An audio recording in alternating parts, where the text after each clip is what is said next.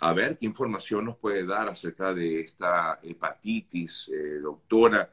A mí lo que me llama la atención es que se han presentado casos similares en países totalmente distantes unos del otro. O sea que hay algo en el ambiente, ¿puede ser?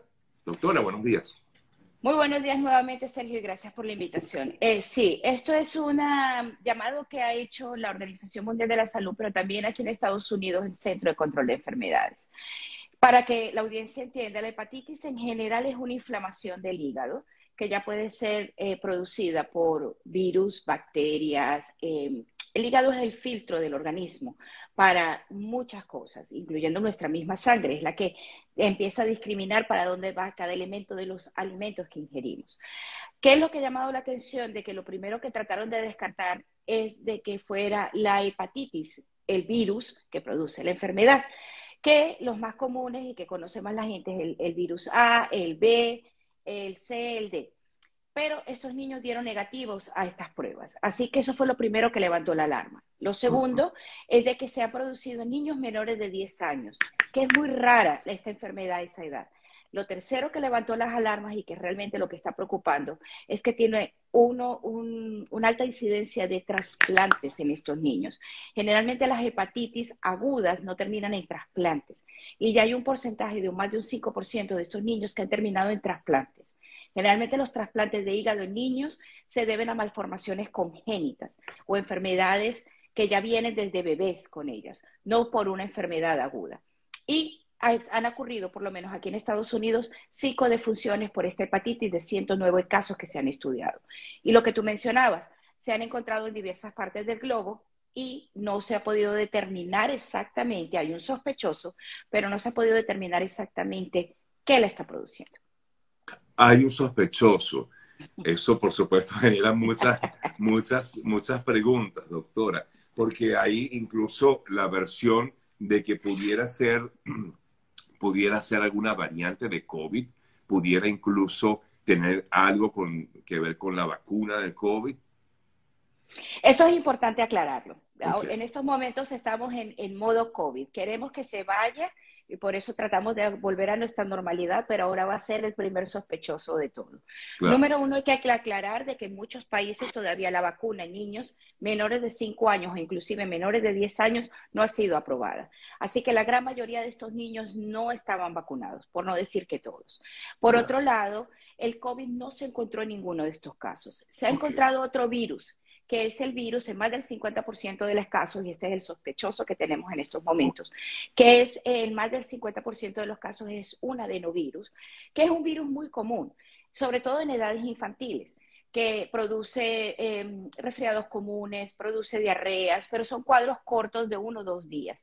Es más, para aquellos que son padres y tienen a los niños en, en hogares de cuidado o que los llevan al pre-kinder, saben de que un día tienen una gripe, al otro día tienen otra gripe, dos días después tienen diarrea. Cuando creen que al fin ya no están enfermos, se vuelven a enfermar de algo. Es ese virus realmente que está circulando. Una de las cosas que se está planteando es que durante estos dos años de confinamiento los niños no estuvieron suficientemente expuestos a este virus y el organismo no los reconoce. Por lo tanto, la respuesta inmunológica es muy aumentada y es lo que está llevando a la falla hepática y probablemente a los trasplantes a muchos de ellos. ¿Cómo, en todo caso, usted daba ahí como ciertos tips de, de, alerta, sobre todo los padres, pero cómo poder identificar que pudiera tratarse de algún tipo de hepatitis si alguno de nuestros hijos, niños eh, pequeños, puedan sentirse mal? ¿Hay alguna evidencia en particular, doctora? Sí, una de las características de la hepatitis es que generalmente no da fiebre, obesidad, no da fiebre muy alta, ¿ok? Así de que los niños tienden a quejarse mucho de dolor en el estómago, como dirían ellos, me duele la pantita, ¿ok? Empiezan a estar inapetentes por la inflamación del hígado y pueden presentar diarrea. Esto es lo característico generalmente de esto. Pueden tener también síntomas como un resfriado. Lo que pasa con esta enfermedad es de que lo que es característico es que la orina se empieza a poner más oscura, puede lucir inclusive muy, muy oscura, de un tonos marrones, y las heces empiezan a aclararse, empiezan a ponerse muy pálidas. Y por otro lado, la, conjuntiva, es decir, la, la, parte de los ojitos, aquí debajo de los ojos, las mucosas dentro de la boca y la piel tiende a ponerse amarilla. Pero generalmente esto pasa después de tres o cuatro días. ¿Cuál es la mayor recomendación? Número uno, ya los médicos están alertas sobre esto, personal de salud sabe y sabe cómo hacerle seguimiento a estos, a estos pacientes de una manera oportuna, no automedicar a los niños.